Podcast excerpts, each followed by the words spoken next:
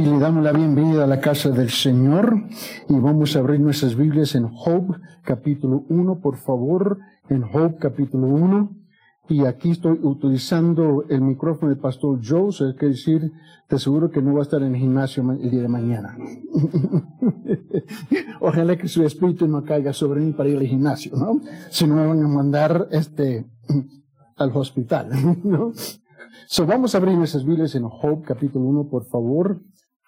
Y quiero acercarme a un tema con ustedes hoy día, mientras que el pastor hoy está regresando con su hijo de la obra misionera y este, que no tengan atrasos en sus conexiones, en sus aviones, etcétera, etcétera, etcétera, pero deben de estar aquí esta noche. El tema que quiero tratar con ustedes es sobre la consistencia, la consistencia necesaria en nuestro caminar con Dios, la consistencia necesaria en caminar con Dios. El desafío y este que tenemos en nuestras vidas es consistencia, esa palabra consistencia. Y quiero presentarlo a través de la vida de Job y una frase al fin del versículo 5, pequeñita que se pasa por alto. Y la vida consistente nuestra en el Señor consiste en las sutilezas. Las cosas grandes son obvias en nuestras vidas. Donde fallamos son las cosas pequeñas que se van acumulando con el tiempo, ¿no? Y como el pastor lo ha dicho muchas veces aquí, yo lo he dicho por años, este, enseñamos la palabra del Señor expositivamente, versículo por versículo, frase por frase, y algunas veces palabra por palabra, con el propósito singular de profundizarnos en los detalles de la palabra para hacer un mejor reflejo de la persona de Jesucristo aquí en la tierra. Ese es el propósito que debemos tener. Y quiero hablar sobre la importancia, la importancia y el interés en el bienestar espiritual de sus hijos. Quizás usted dice, bueno, no estoy casado, soy, soltero, soy soltera, no tengo hijos, pero debe prestar atención. Muchas veces, por nuestro egoísmo y nuestras necesidades personales, se nos olvida que todavía somos un modelo, un ejemplo a, la vista de nuestros hijos. Y con el tiempo vamos, en vez de plantar un árbol con raíces profundas y ese árbol crezca derecho, recto y que pueda dar muchos frutos, tenemos la tendencia de plantar a la corrida y dejamos el árbol chueco y con el tiempo nuestros hijos salen chuecos simplemente porque estamos tan ocupados viviendo la vida diaria, cotidiana. Mi necesidad en este momento requiere que yo tenga que hacer esto y esto y esto. Y lo ha dicho muchas veces en el pasado, y ustedes que han estado aquí lo saben que yo he dicho que la palabra vulgar, más vulgar que yo encuentro aquí en Perú, es la palabra necesidad. Porque la necesidad nos impulsa, nos empuja a nosotros a sacrificar un sinfín de cosas y la necesidad muchas veces anula los principios por cuales debemos estar viviendo. En otras palabras, lo que sucede es que nos movemos a través de las circunstancias de la vida y las circunstancias determinan lo que debemos hacer en vez de los principios. Y con el tiempo dejamos a nuestros hijos chuecos sin saber que lo estamos dejando chueco. Usted, padre, es el mejor maestro, maestra de sus hijos. Ellos aprenden de ti. Es cierto que van a la escuela, cierto que van a las universidades, cierto que son inteligentes, cierto que ellos aprenden muchas cosas, pero en fin, sus valores no vienen de la escuela, no vienen de la, de, este, universidad, viene de tu hogar, de tu persona.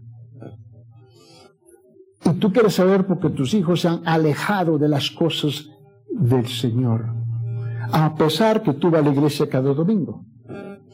Pero vas debajo de su propio criterio, sus méritos.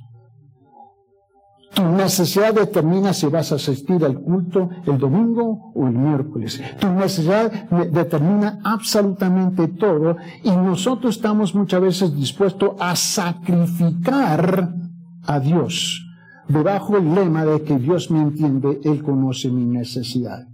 Cierto, pero al mismo vez estás mal entrenando y mal enseñando a tus hijos. Tus hijos aprenden más de ti.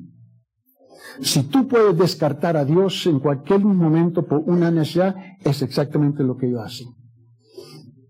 Su vida de oración es débil, lo de ellos es débil. Si el dinero es más importante para ti, va a ser más importante para ellos. Esa es la realidad. Y quiero tratar ese tema en breve, hoy día, a través de la vida de Job. Job es un libro que muchos consideran que es un libro demasiado anticuado, un libro que no tiene sentido para nosotros hoy día, un libro que más o menos los acontecimientos ocurrieron entre el libro de Génesis capítulo 11 y capítulo 12. Estamos hablando aproximadamente unos seis mil años atrás, que quiere decir no tiene ningún significado para nosotros hoy en día. Pero este libro es un libro rico rico en que trata las circunstancias de la vida, un libro rico que trata con los sentimientos que tú y yo tenemos con que luchar, ricos con los sentimientos de los conflictos que tú y yo tenemos que enfrentar diariamente, semanalmente, mensualmente en esta tierra. Todos nosotros hemos experimentado conflictos con nuestros vecinos, nuestros amigos, con conocidos, con familia, con los hermanos, las hermanas en la iglesia, etcétera, etcétera, etcétera.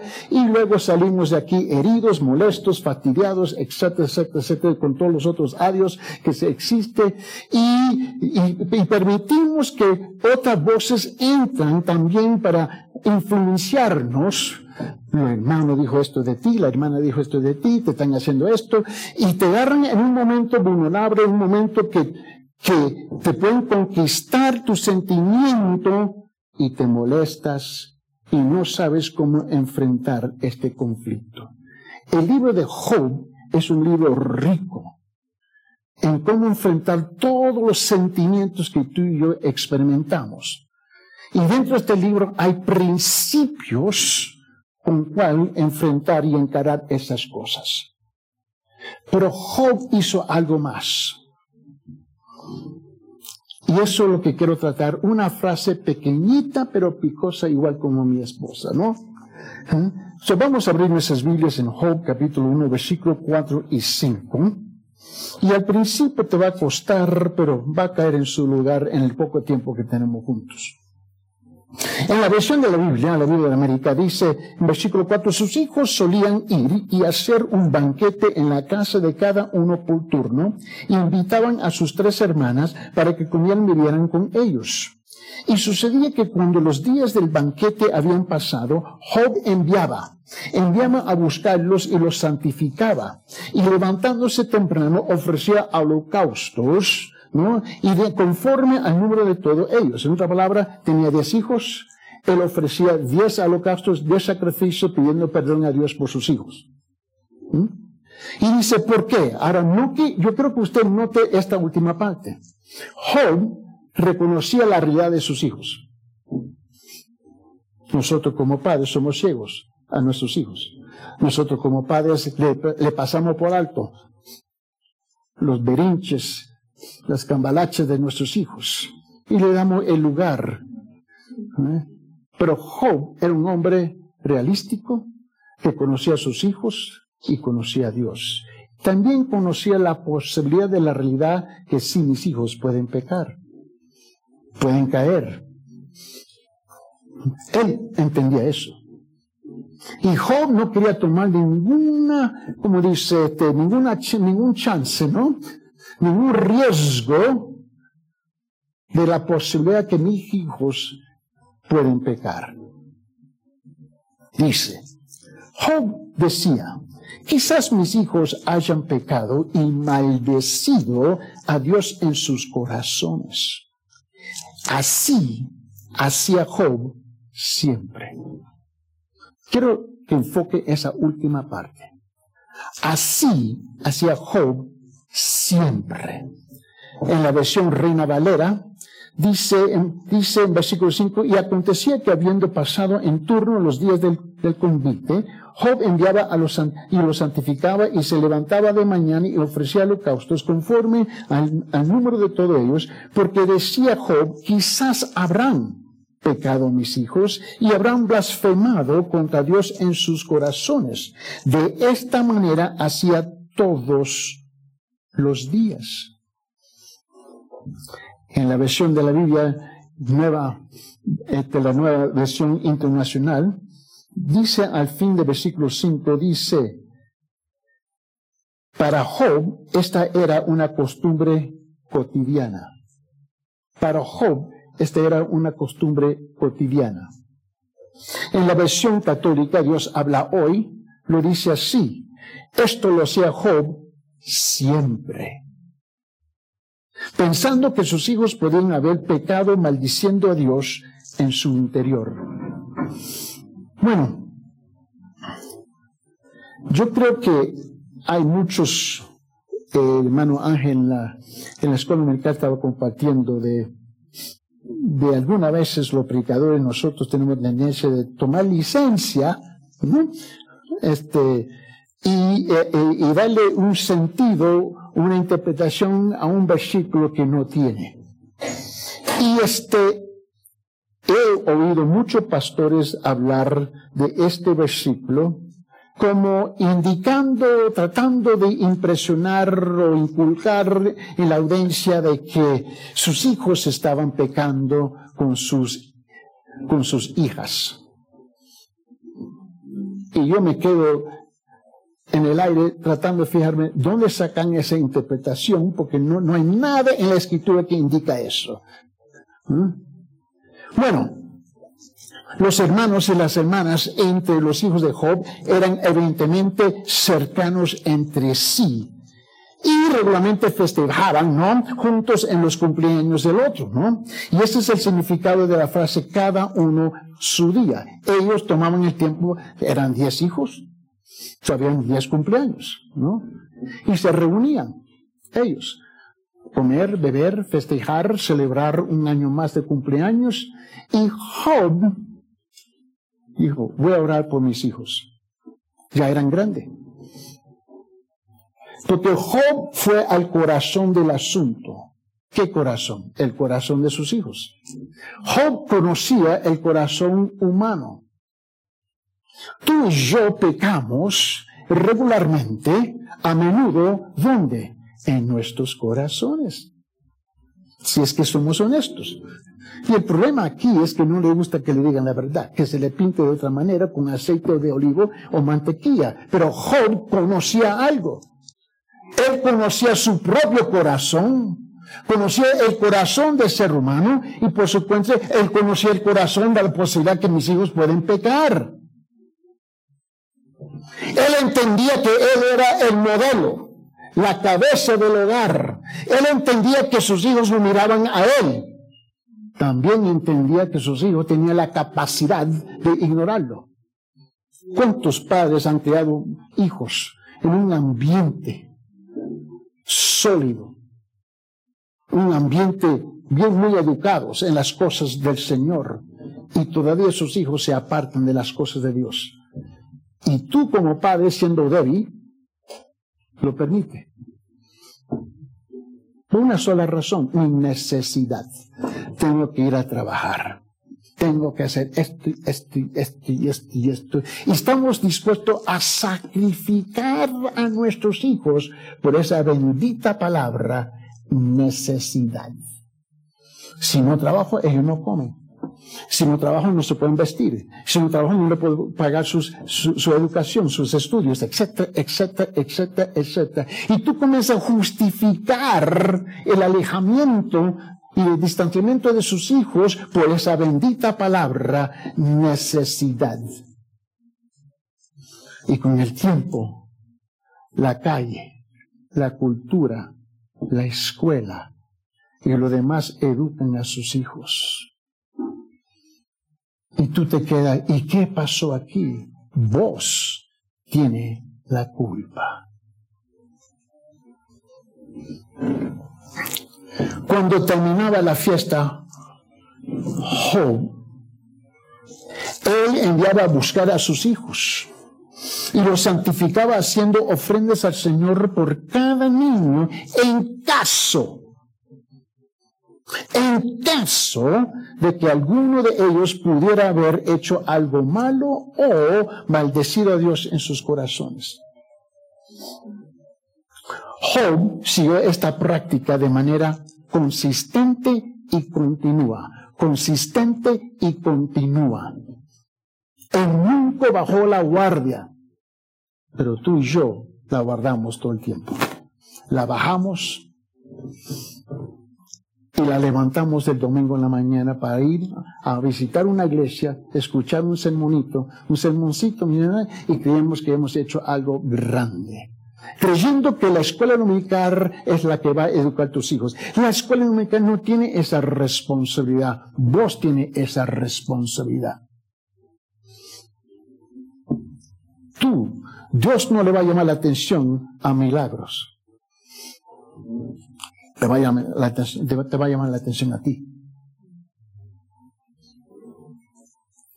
Dice, ¿qué tiene que ver con este mensaje hoy día? Muchas cosas.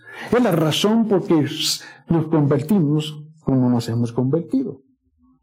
Sabes, hay algo interesante hoy día que nosotros, nosotros, seres humanos, nosotros, la iglesia, nosotros, los creyentes, nosotros los cristianos, nosotros la institución de la iglesia, estamos fabricando cristianos eclesiásticos sin arrepentimiento. Repito, estamos fabricando cristianos eclesiásticos sin arrepentimiento. Estamos fabricando creyentes conforme, a la onda y la ola de la iglesia y no a la palabra del Señor.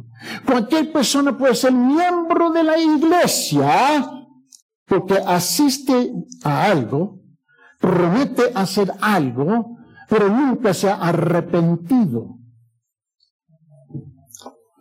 Mira bien, Job siguió esta práctica. Hacía, mira, mira las versiones otra vez. En versículo 5, al fin en Job capítulo 5, dice, hacía, así hacía Job siempre. En versión Reina de esta manera hacía todos los días. En la nueva versión internacional, para Job esta era una costumbre cotidiana.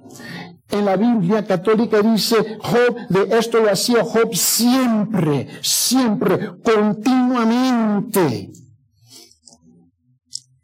Quiero enfocarme en ese concepto continuamente, siempre, cotidiana, siempre, todos los días. Esa palabra proviene de una palabra en hebrea que no utilizada, pero que significa estar caliente, estar caliente, continuamente sudando la gota esforzándose con una, una energía más allá. Es una persona que trabaja en algo continuamente, impone por caliente y sudorosa por el trabajo. Job estaba caliente en todo bien, estaba encendido por Dios. No voy a guardar la guardia, voy a orar, interceder por mis hijos. En casa se portan bien, en casa me, dan el respeto, pero el momento que salen por la puerta andan igual como los otros diablitos en las calles. Yo conozco la realidad de mis hijos. Conozco la realidad de mi cultura, conozco la realidad de mi comunidad, conozco la realidad del sistema educativo, conozco la realidad que mis hijos, cuando ellos salen por esta puerta, y tú y yo vemos a nuestros hijos, pero mi hijo es bueno, mi hija es buena. Y ellos dicen, sí, por supuesto, soy bueno. Y te mientas. Y compras y vendes esa mentira. Y le da la licencia a ellos a engañarte. Y tú sabes que te están mintiendo. Tú sabes que te están engañando. Pero tú dices, de todo modo,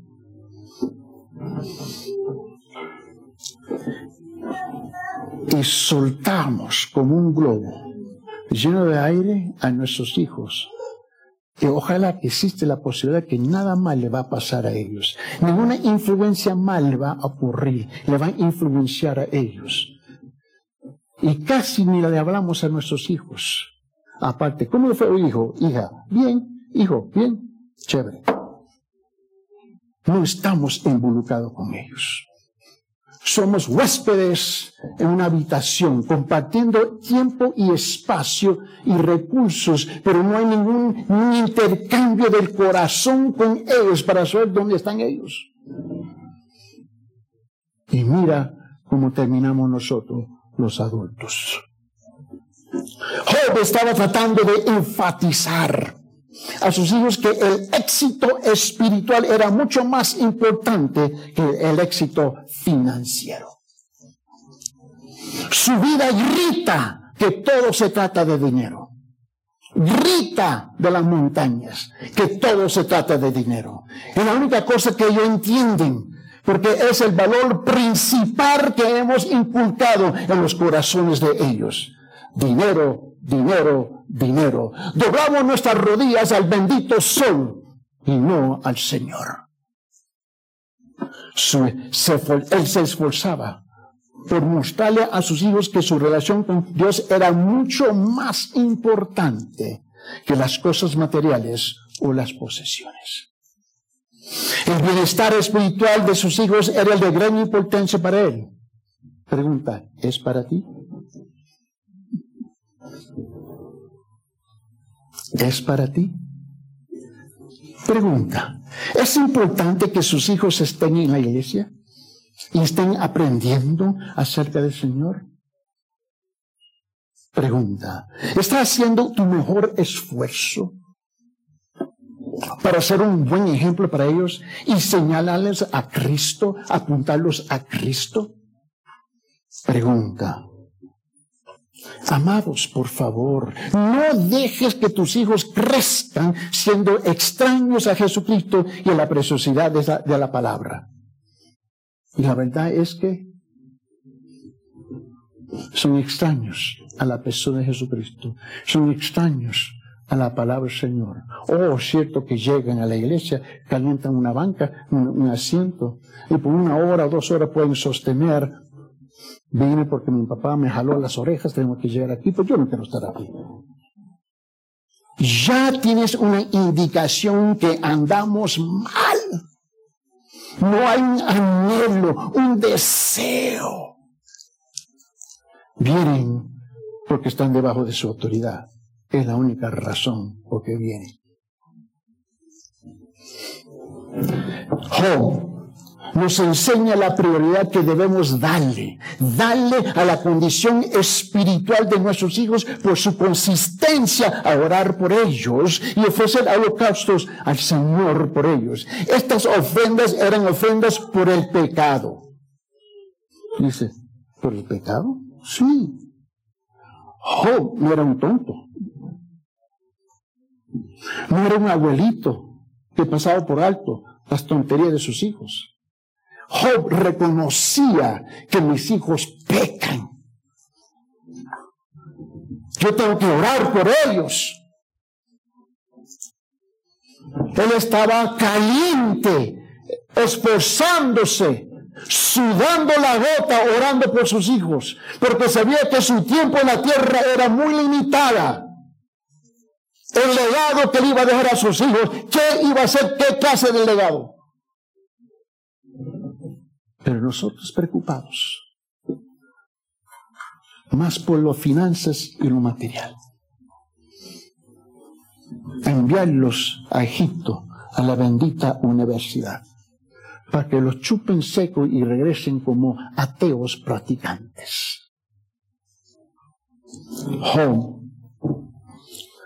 Eran ofrendas por el pecado que se ofrecían para expiar el pecado. Job sabía que sin el derramamiento de sangre no había remisión por el pecado. Job no se había, eh, no se había dado la luja, el lujo de, echarse sobre una nube y decir, ojalá que exista posar que mis hijos no van a pecar. Él sabía muy bien el corazón de sus hijos. En el libro de Hebreos, por favor. En Hebreos capítulo 9, note lo que dice versículo 22. Hebreos capítulo 9, versículo 22. Y según la ley, casi todo es purificado con sangre y sin derramamiento de sangre no hay perdón. Sin derramamiento de sangre no hay perdón. Él entendía muy bien eso. Job era un campeón de carácter. Un campeón de carácter y consistencia en asuntos piadosos. Él no estaba arriba un día y abajo al siguiente.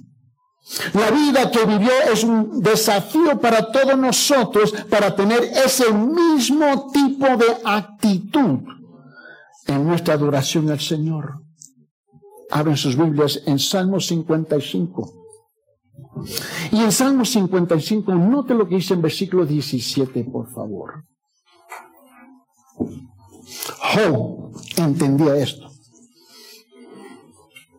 Yo me levanto en la mañana con dolores que no te imaginas. Mi papá me dijo, y él llegó a los 90, cuando lo fui a enterrar, me dijo, el que dice que uno puede envejecer con gracia te mintió. A los 70 dice, Amén, eso es cierto. No hay nada de gracia aquí. Todo duele. Descubro cada día otros dolores que no sabía que existían. Tomo una hora para sacudir las piernas solamente para decirle caminen. Y los pollitos aquí entienden lo que estoy diciendo. Pero Job entendió algo. A pesar de mi condición personal, mi circunstancia en mi situación. Mira lo que dice Salmo 55, versículo 17. Dice, tarde, mañana y mediodía me levanta. Dice, me lamentaré y gemiré. Ay, y él oirá mi voz. Voy a hablar con él. Pero ¿qué es lo que tú y yo hacemos, pollitos? Nos hablamos unos de los otros de nuestras pastillas y dolores que tenemos. Hablamos con todo el mundo y nos comparamos con los dolores que tenemos. No, tú no sabes, este ojo me molesta y este ojido. No, deje de hablarse unos al otro y comienza a hablar con el Señor.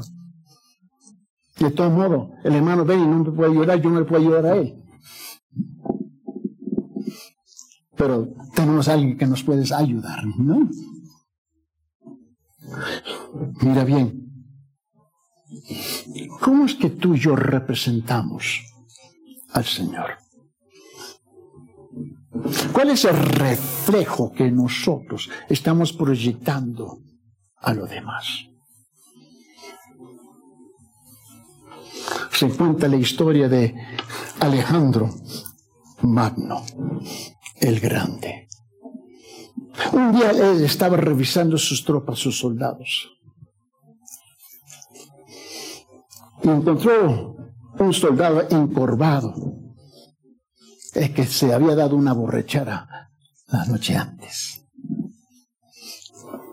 Y lo vio pálido, sudando. Y dijo, atención, y el soldado hizo lo mejor posible. dijo, ¿cómo se nombra? ¿Cuál es tu nombre? Él dijo, Alejandro. Y rayos, Alejandro Magno se molestó. ¿Cambia su conducta o cambia su nombre? ¿Cuántos de nosotros nos encontramos como ese soldado, mal representando al Señor Jesucristo y no nos da vergüenza? ¿Sabe por qué? Porque vivimos por las circunstancias de la vida. Nuestra palabra es una palabra baratísima que no representa absolutamente nada. No nos cuesta avergonzar el nombre del Señor. Doblaba sus rodillas orar por sus hijos. Permíteme en el libro de Tito, en el Nuevo Testamento, Tito capítulo 2, donde la hermana Jane estaba el otro día, el libro de Tito. Y ya sabe qué, hermanas y hermanos, te recomiendo a ver esa enseñanza que ella dio. En Tito capítulo 2 dice esto en versículo 7, dice, muéstrate de vez en cuando. Así dice. Muéstrate cuando te da la gana. Así dice. No, hombre, dice, muéstrate en todo como ejemplo de buenas obras, con pureza y de doctrina, con dignidad. Esa es nuestra responsabilidad. Por favor, regresar conmigo en Mateo capítulo 5. Y en Mateo capítulo 5, nota lo que él dice en versículo 16. Así brille Así brille vuestra luz delante de los hombres para que vean vuestras buenas acciones y glorifiquen a vuestro Padre que está en los cielos. Esa es nuestra responsabilidad. El pastor John no nos puede representar. Pastor John no puede vivir nuestro cristianismo. Gracias que Él está intercediendo por nosotros.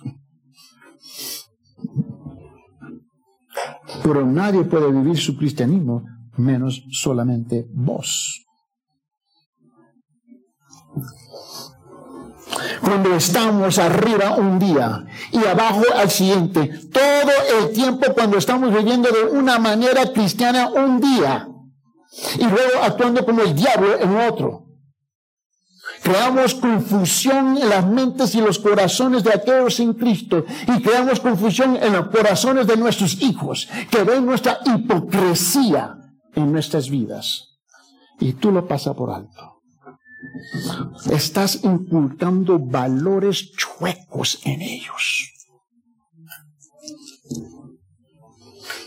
Y tú lo justificas por tu necesidad. Lo justificas por tus sentimientos nuestra inconsistencia aleja a las personas hacia el Señor y daña nuestra reputación y nuestra credibilidad para ministrarles. ¿Qué, es lo que vos tiene que decirme? Usted encontraría, encontrará que el mundo tiene un estándar más alto para los cristianos que los que los creyentes tienen para sí mismos. ¿Por qué tú crees que no dicen hipócritas? El mundano, pagano, feliz, incrédulo, sabe que tú debes caminar recto con las cosas, Señor, pero él que tú andas igual como él. Dice, y este me critica, sí, porque él conoce la verdad. Él la rechaza para su propia vida, pero te la aplica a ti, de la cual tú supuestamente dices que eres un seguidor del Señor Jesucristo. ¿Entiendes lo que estoy diciendo? Los inconversos pueden no conocer a Cristo, pero si esperan, pero sí esperan que actuemos como Él consistentemente. Años y años, bueno, ya son décadas atrás. Fui a República Honduras y me reuní con los líderes de las iglesias y, y dije, ¿sabe qué? Hoy Vamos a visitar los trabajos, los empleos de todos ustedes. se me quedan mirando, ¿qué? Fui a presentarme a cada uno de ellos. Yo soy el pastor Eddie Defonso, encargado de este ministerio. Yo tengo que entender que fulano tal trabaja aquí. Sí. Cuéntame su carácter, cuéntame su persona, cuéntame de él, de ella, cuéntame si llegan al tiempo al trabajo. Cuéntame si son cumplidos. Quiero saber de tus labios. Para descubrir solamente que la mayor parte andaba igual o si no peor que los mundanos. ¡Qué vergüenza! Y si yo voy a, si yo voy a su empleo y hablo con tu empleador, ¿qué me diría? No creo que eso sería el silencio. ¿Qué es lo que estamos representando? Como dijo Alejandro Magno, cambia su comportamiento, cambia su conducta o cambia su nombre. La razón por la que somos inconsistentes es porque estamos tratando de servir a dos amos. Tratamos de servir al Señor y a este mundo o nosotros, y a nosotros mismos al mismo tiempo. No hemos decidido servir a Cristo y esto nos hace inconsistentes y también inestables. Permíteme, por favor, para asegurar que no estas son las palabras de Edil Defonso. Mateo capítulo 6, por favor, versículo 24. La opinión del hermano Eddy significa cero, menos uno. Pero va a ver qué dice nuestro Señor, qué es lo que Él dice. Textualmente, estas son las palabras del Señor en Mateo capítulo 6. Mira que Él dice en versículo 24, y Él dice, nadie puede servir a dos señores. Ahora, ¿qué parte de la palabra nadie no entendemos? La N, la A, la D, la I, la E. Nadie puede servir a dos señores. Y dice, ¿por qué?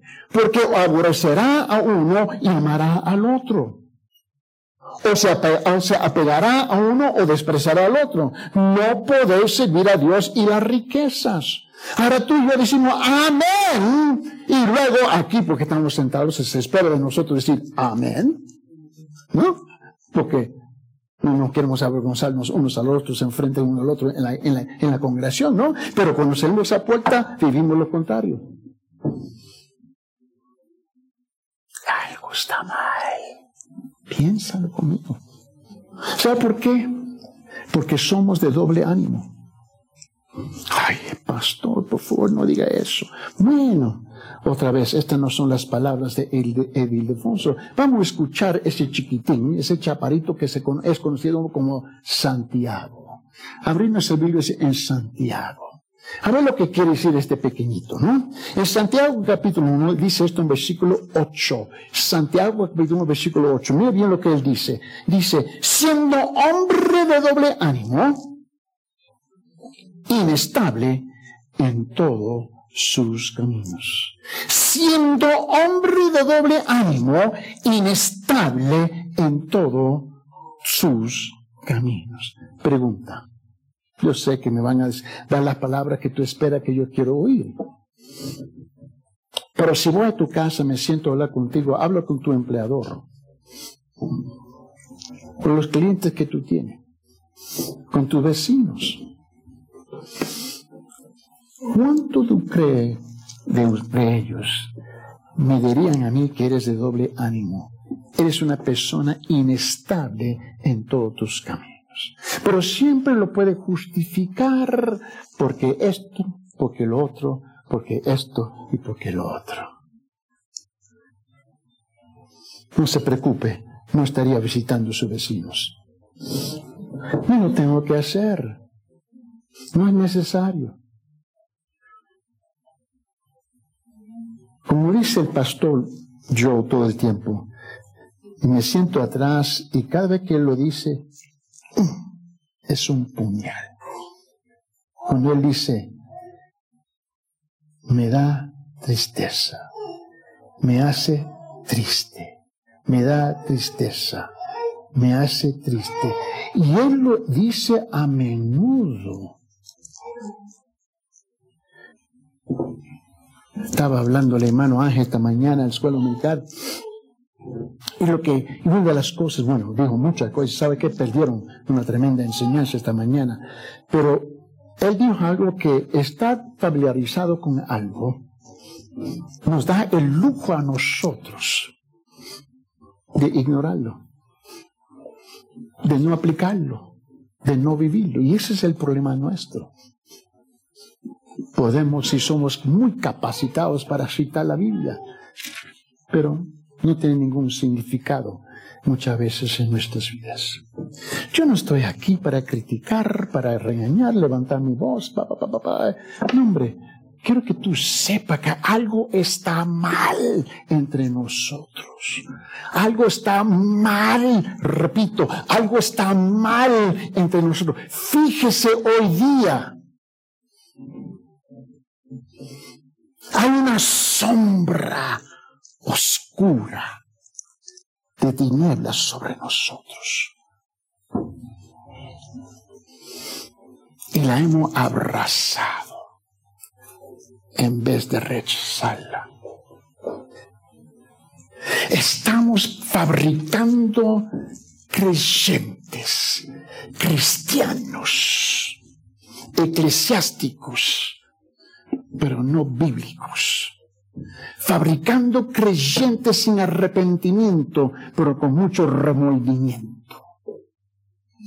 Somos expertos en juegos de palabras. Nadie nos gana. Dios quiere que seamos consistentes en nuestro caminar con Él en varias áreas. La primera área es ser consistente en pureza. Ser consistente en pureza. Todo comienza ahí.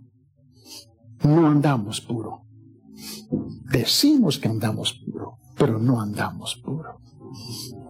Permíteme, primero de Pedro capítulo 1, por favor. Hay seis áreas que quiero encomendarle. No tengo el tiempo para desarrollarlo aquí, en esta hora con ustedes, pero lo quiero mencionar. Dios quiere que seamos consistentes, y lo quiero que lo tenga en la pantalla, por favor. Mira, quiere que seamos consistentes en nuestro caminar con Él en varias áreas. Número uno, ser consistente en pureza. Ser consistente en pureza. Dos, sean consistentes en alabanza y reverencia por el Señor. Ser consistentes en, este, en, alabanza y reverencia por Señor. Lo tengo en la última diapositiva, por favor. Mira lo que dice, número tres. Ser consistente en la paciencia. En la paciencia. En la paciencia.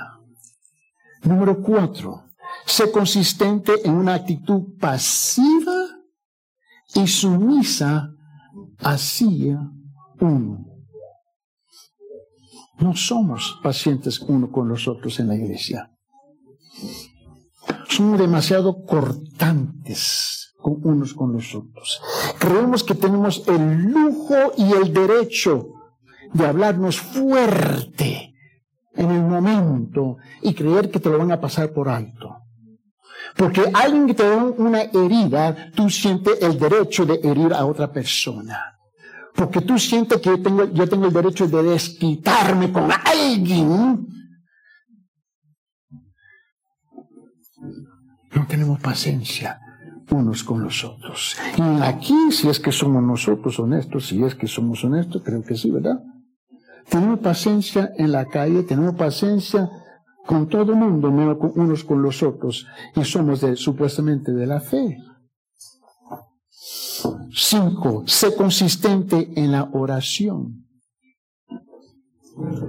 Tenemos que jalar lenguas, orejas, para que lleguen a orar. No es importante. Número seis, Sé consistente en leer detenidamente, detenidamente las escrituras, y es precisamente lo que estaba enseñando esta mañana el hermano Ángel. No, estoy cansado, estoy cansada, no quiero. Le decía a los hermanos en la iglesia para el culto miércoles, mira, ¿sabe qué? Como eres tan mediocre en su trabajo, porque si fuera un ejemplar, y lo comprobé, me recuerdo en Honduras.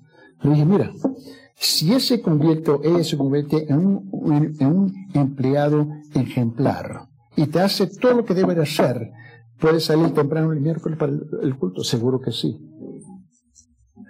Pero como no somos, somos mediocres. ¿Entiende lo que estoy tratando de decir aquí? ¿Ha notado que estoy moderando mi voz? No estoy gritando, no estoy saltando. Pero he notado que no importa en qué forma se le habla, hay una tremenda sombra de indiferencia. Somos lo que somos. En 1 Pedro dice esto en capítulo 1, versículo 5, ser consistente en pureza. Dice esto en 1 Pedro capítulo 1, perdón, versículo 15, dice, sino que así como aquel que os llamó es santo, Así como aquel que os llamó es santo, así, así también sed vosotros santos en toda vuestra manera de vivir. La santidad, tú sabes que es un tema grandísima en el vocabulario del pastor. En 1 Pedro capítulo 2, versículo 11 y 12, por favor, solamente eh, escribirlo ahí. 1 Pedro capítulo 2, versículo 11 y 12, solamente escribirlo, ¿no? Y escribe también Tito capítulo 2, versículo 12. Tito capítulo 2, versículo 12.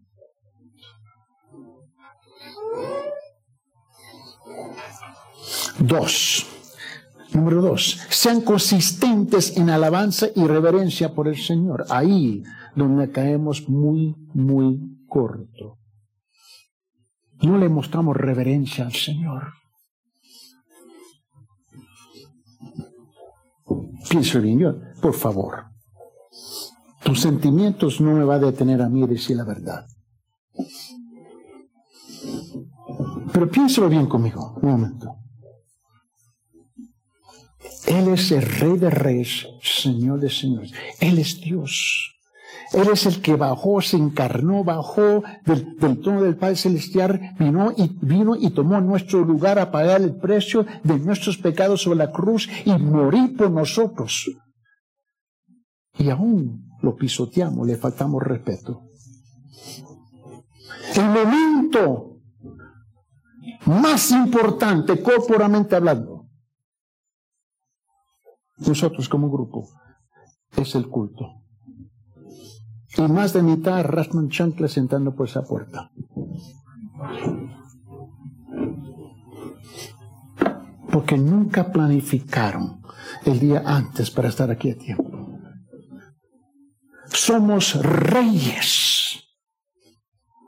Nosotros controlamos nuestro destino. Yo determino cuándo me voy a levantar, cuándo voy a llegar. No me importa que sea Dios con razón arrastramos chanclas como la arrastramos.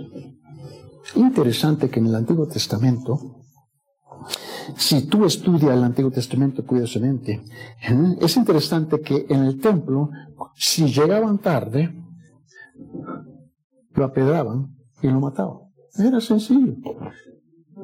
A mí me encanta el Antiguo Testamento. Me encanta. ¿Por qué? Porque era faltarle respeto a la presencia de Dios. Era faltarle respeto al templo. Era faltarle respeto a la comunidad de creyentes, de judíos que se reunían. ¿Sabe que el culto en las sinagogas entre los judíos, el máximo número que pueden tener en una sinagoga son 100 familias, máximo, 100. Más de 100 tiene que comenzar otra sinagoga otra congregación, por decirlo así. Y cuando uno llegaba tarde, le faltaba respeto a los 99. Y le faltaba respeto a Dios. Y no era que sabe que mi hijo no quiso levantarse hoy día. Y lo apedaban. Lo mataban. Vos no entiendes los carbones ardientes que nos echamos encima en faltarle continuamente, consistentemente, regularmente el respeto a Dios y su tiempo. Sean consistente en alabanza y reverencia por el Señor. Abre su en Salmo 35, por favor. Salmo 35, por favor. Y mira lo que dice en versículo 27. Salmo 35, versículo 27. Dice, canten de júbilo y regocíjense los que favorecen mi vindicación y digan continuamente, engrandecido sea el Señor que se delita en la paz de su siervo. Eh, ellos llegaron con ese propósito, que a pesar de mi situación, yo voy a alabar al Señor. Venían no con caras largas, nunca he visto un chaparrito con una cara larga. Es un fenómeno. Se ve un poco raro. que sea alto con la ya, ya hay proporción ahí, pero un chaparrito. Mm, Salmo capítulo 40, por favor, versículo 16. En Salmo capítulo 40, versículo 16 dice, regocíjese y alegrense en ti todos los que te buscan y que digan eh, continuamente, engrandecido sea el Señor los que aman tu salvación. Yo gustarse en mi situación. Yo no tengo el derecho de traer la cara larga y mis sentimientos chuecos a la congregación, a la iglesia. Vos no tiene ese derecho, no tiene ese lujo. Debo llegar y apartarme de las cosas que tengo pesasísimas en mi vida, cargadas. ¿Sabe qué? Este es el momento del Señor, no el mío. La iglesia no es para ti para que alguien te regale algo que te haga sentir bien. En la iglesia es el momento cuando nosotros llegamos corporalmente, gracias Señor por el respiro y la fuerza de quejarme. En Salmo capítulo 70, versículo 4. Salmo capítulo 70, capítulo 4. Regocíjese y alégrense en ti todos los que te buscan, que digan continuamente, engrandecidos sea Dios los que aman tu salvación.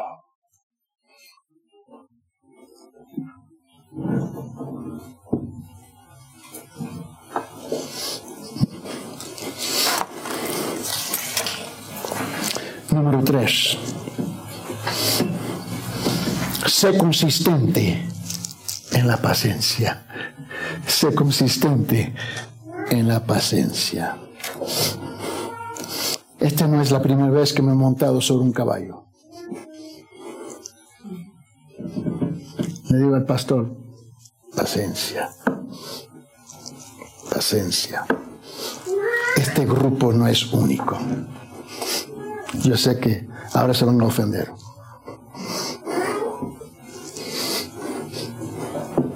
Pero vos no son los únicos. He visto muchas congregaciones. Casi cuatro décadas he visto el relajo y el juego de las iglesias. Y con todo respeto, no se molesten conmigo, pero su cultura no es la única tampoco. Sus jergas no son las únicas, sus modismos no son las únicas, su dialecto no es el único, su país no es el único.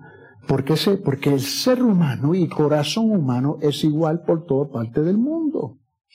Tenemos los mismos juegos en Norteamérica, en Sudamérica, en la China, en la Rusia y por cualquier otro lugar.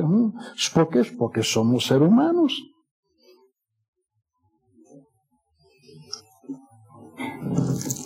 Y no tenemos paciencia. Somos impacientes, pero esperamos que los demás sean pacientes con nosotros. Así no es. ¿Mm? Escuche el lenguaje que usamos muchas veces. Tú no me entiendes. No te entiendo. Es que vos no se entiende. ¿Mm? Había una tira que tiene más de 60 o 70 años en los periódicos en Norteamérica y ahora se ha traducido por toda parte del mundo. Peanuts. La tira cómica Peanuts. Hubo una conversación entre Lucy y Charlie Brown. Y Lucy dijo que la vida era como una tumbona, ¿no? Y algunos lo colocan para que puedan ver a dónde van. Estaban sobre un barco de lujo. Y agarró su silla y la puso ahí. Y algunos lo colocan para, para que puedan ver dónde han estado. En el barco y se vean dónde han estado. Están mirando atrás. Otros, ¿no? Lo colocan para que puedan ver dónde están en actualidad, en el momento. Otros lo colocan, ¿no? Mm, enfrente para ver dónde iba. Y Charlie Brown estaba frustrado con Lucy. Ahí estaba Charlie Brown y ahí estaban sus amigos. Uno estaba viendo allá, el otro para allá y el otro adelante. Y él dijo, yo ni siquiera puedo desplegar, no puedo abrir mi, mi silla. Y él estaba frustrado. Así estamos muchos de nosotros. Porque estamos muy ocupados comparándonos unos con los otros en vez de la gracia que Dios ha depositado en tu vida. Y muchas veces ni reconocemos esa gracia. ¿No es cierto que Dios tiene paciencia con nosotros? ¿No es cierto? Demos gracia que Dios no, no es pistolero, ¿no? ya. Ahora, pero tú y yo somos pistoleros. Rápido, ¿no? carabinas, granadas, tanques, misiles, no. Pero Dios tiene paciencia con nosotros. Mira, Dios, nuestro Señor, eh, fue, Él es el epítome de la paciencia de nuestro ejemplo. Él tiene paciencia con nosotros. Permíteme, primero de Pedro capítulo 2, por favor. Primero de Pedro capítulo 2. Mira lo que dice en versículo 23. Primero Pedro capítulo 2, versículo 23. Él nos espera. Dice, y quien cuando le utrujaban no respondía reutrujando, cuando padecía no amenazaba, sino que se acomendaba a aquel que juzga con justicia. Estaba hablando el pastor Joe la semana pasada o antes de semana, me recuerdo. Pero él dijo, el problema nuestro es que nosotros estamos enamorados con ojo por ojo. ¿Mm? ¿Te recuerdas cuando estaba hablando de él? Bofetada por bofetada, cachetada por cachetada, ¿no? Patalada por patalada, insulto por insulto. Pero ¿cuántas veces en el día tú y yo ofendemos al Señor? y Él no nos mata con un rayo en ese momento. Tengamos paciencia, por favor, uno con los otros. Estamos en el proceso de ser transformado, no solamente informado, pero transformado. Permíteme, según Timoteo capítulo 2, según Timoteo capítulo 2, en versículo 24, por favor. Y en 2 Timoteo, él dice esto, capítulo 2, versículo 24, y el siervo del Señor no debe ser rencinoso, sino amable para con todos, apto para enseñar, sufrido. Se tiene que extender la mano de ayudar a la persona que te acaba de insultar, ofender, maldecir.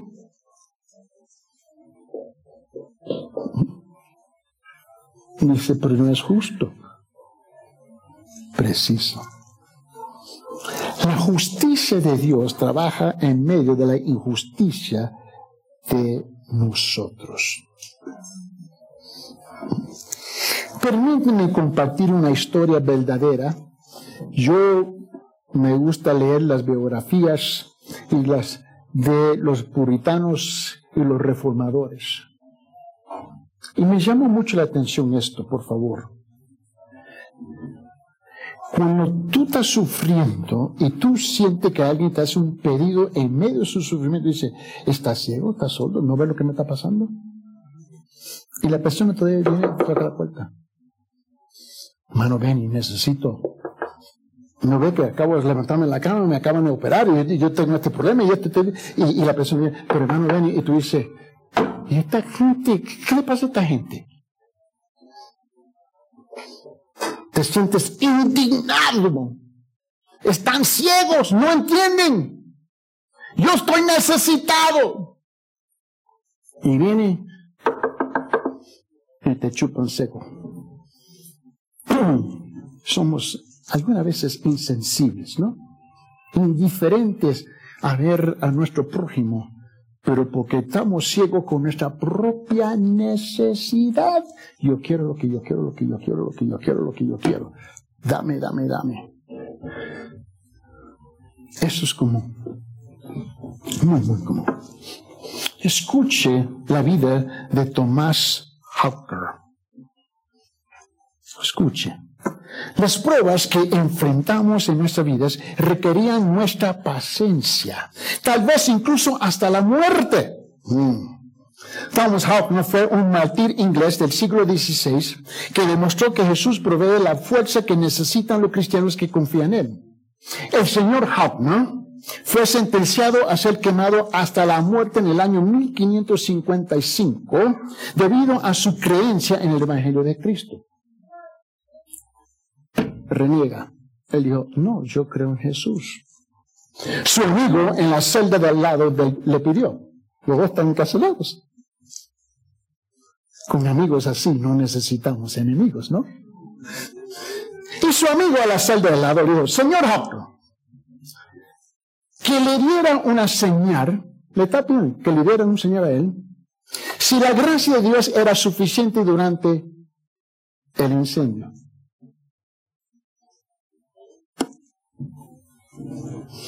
Tal vez temía que él también pudiera ser llamado a sufrir por Jesús algún día. Y él le dijo, Tomás Autno, tengo que pedirte un favor.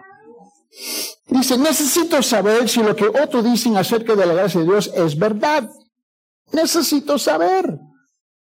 Mañana, cuando te queman en la hoguera, Gaby, si, si, si el dolor es tolerable, Gaby, y tu mente todavía está en paz, Gaby, levanta tus manos por encima de tu cabeza, Gaby. Hazlo justo antes de morir, Gaby. Porque Gaby, yo tengo que saber si la gracia es suficiente. Al día siguiente, Thomas ¿no? Fue atado a una estaca y pedazos de madera a su alrededor, fuego encendidos. Él oró por un rato, estaba encendido, pero se quedó en silencio a medida que se estaba debilitando. Y el fuego ardía durante mucho tiempo y lo quemaron lentamente. Pero no permaneció inmóvil, silencio. Su piel se estaba quemando y sus dedos habían desaparecido ya. Todos que miraban eh, supusieron que estaba muerto. Y de repente Tomás Hawk, Levantó las manos sin dedos, Gaby, que todavía estaba en llamas y pueden ver, sus manos estaban en llamas. Levantó sus manos sin dedos sobre su cabeza hacia el Señor del cielo y, y lo aplaudió alegramente a su Señor.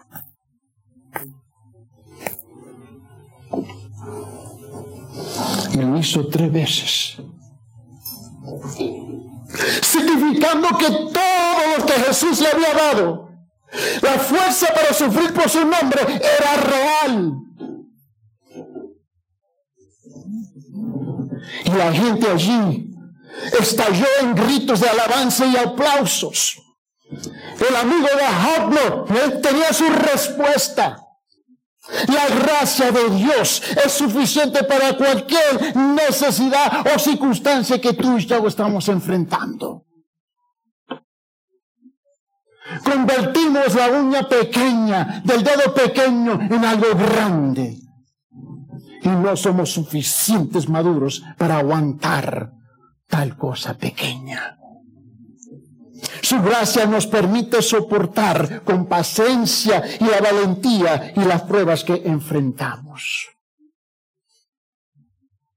Mira la iglesia hoy día.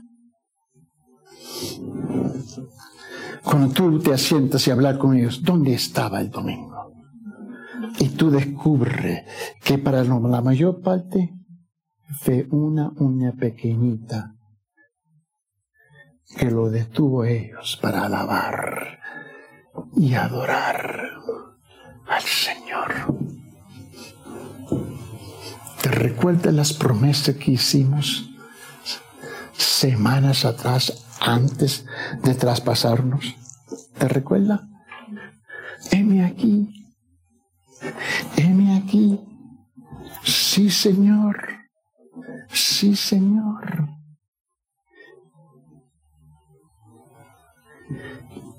Y han desaparecido.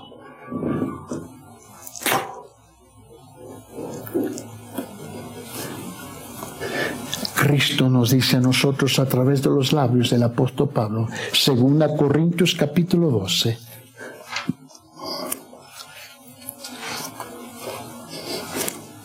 Según Corintios capítulo 12, versículo 9. Nadie aquí ha sufrido como el apóstol Pablo. Nadie.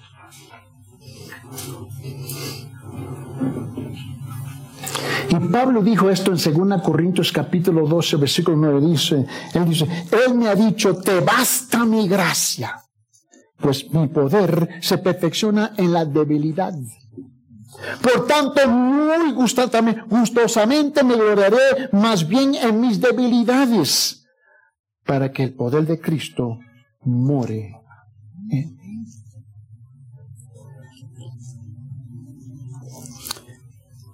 Quiero adelantarme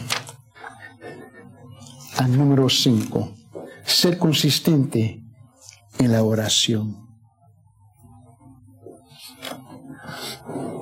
Quiero llamar su atención a un versículo pequeñito y picoso igual como mi esposa. Primera de Tesalonicenses capítulo 5, versículo 17.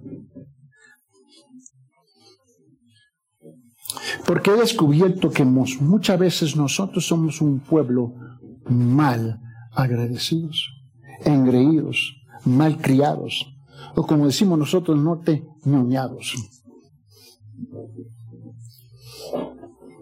Nosotros reclamamos nuestros derechos y pisoteamos nuestros deberes. Este versículo pequeño dice en 1 Tesalonicenses capítulo 5 versículo 17 dice, orad sin cesar. Orar sin cesar.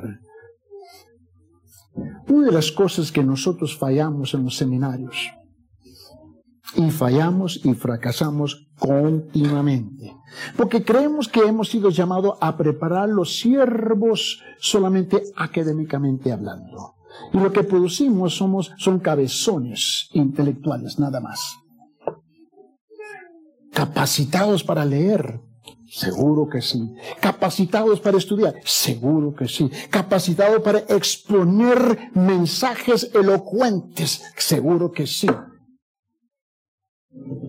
Pero se nos olvida que necesitamos la presencia de Dios en nuestra vida a través del Espíritu Santo y su palabra y por medio del vehículo que Él ha escogido que se nombra la oración. Continuamente orando, intercediendo, buscando el rostro del Señor, porque sabe lo que pasa con nosotros, nos convertimos autosuficientes. Y ahí está el problema nuestro aquí. No se me molesten. Pero lo que yo veo en esta iglesia, que la mayor parte aquí somos autosuficientes. Señor, no te preocupes. Yo puedo hacer esto, esto, esto, esto y esto. Pero esta cosa tengo necesidad. Pero yo puedo hacer esto, esto y esto y esto. Somos súper autosuficientes. Un día había un argumento, un debate. ¿Mm? Entre los predicadores. Y ellos estaban discutiendo primero de los Tesalonicenses capítulo 5 versículo 17. Escuche por favor. Y ellos estaban en un gran debate, dividiendo estas tres palabritas. ¿Qué significa orar? ¿Qué significa sin? ¿Qué significa cesar? Algunas veces somos demasiado inteligentes y nos encerramos en un rincón sin salida, ¿no? Y ahí, ahí estaba la hermanita, ella estaba limpiando los pisos, y ahí estaban los pastores en un debate, y ella estaba limpiando, aseando, y escuchando las tonterías de nosotros los cabezones espirituales. Y ella no se aguantaba. Ella estaba de rodillas limpiando el piso de los benditos zapatos de huellas que dejaron los pastores en su argumento. Ella por fin no aguantaba y se levantó y se le dirigió a ellos. ¿Nunca he visto una mujer poner las manos en la cadera? Cuando mi esposa hace eso, yo voy por la ventana. y ella le dijo, señores,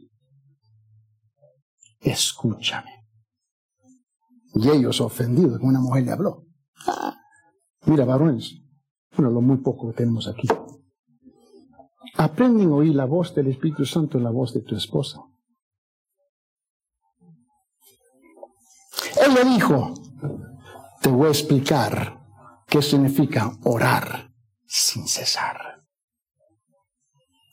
Cuando me acuesto por la noche, doy gracias al Señor por el gozo de descansar en sus brazos eternos. Cuando despierto le pido que abra mis ojos para contemplar cosas nuevas de su palabra. Cuando enciendo el fuego, le pido que encienda el amor en mi corazón.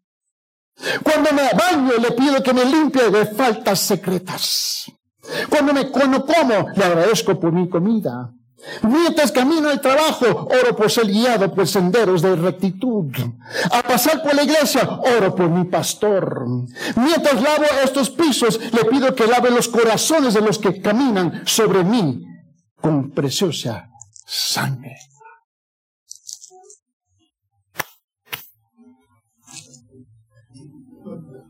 Y ella se fue.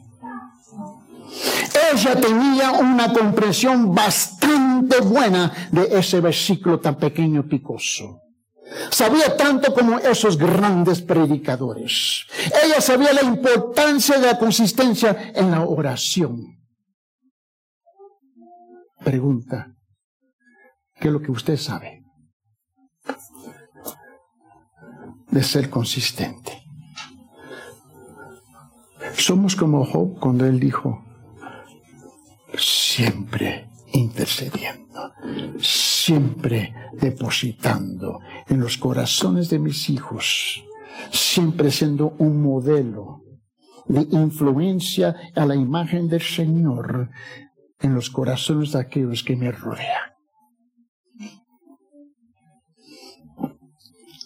Ese es el problema, que somos consistentes en ser inconsistentes y orgullosos de ser. Señor, en esta mañana necesitamos, Señor, un lavamiento del Espíritu Santo que venga a bañarnos de nuestra autosuficiencia,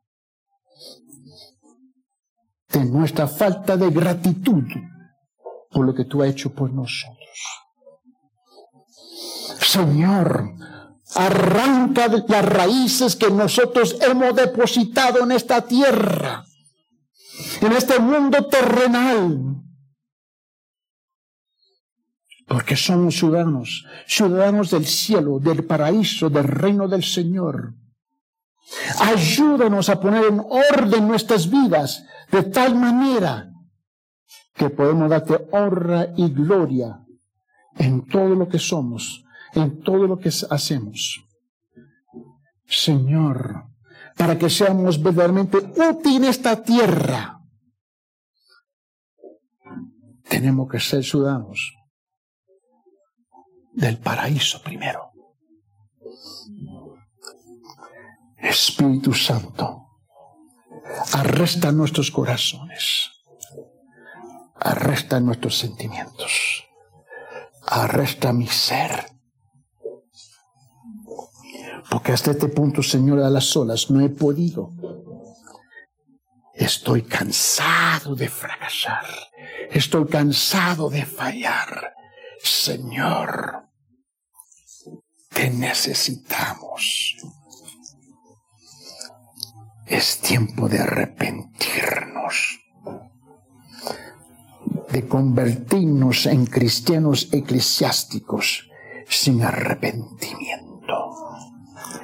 Necesitamos, Señor, un encuentro fresco, verdadero, profundo y amplio de transformar nuestras vidas a la imagen suya.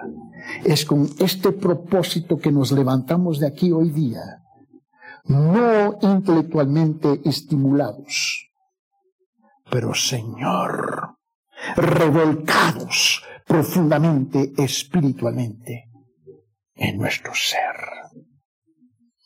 Si vamos a darte honra y gloria, si no tendremos que cambiar nuestro nombre y regresar al nombre antiguo de ser mundanos, paganos felices y no cristianos. Señor, te necesitamos. En tus manos encomendamos, en el nombre de Jesucristo. Amén.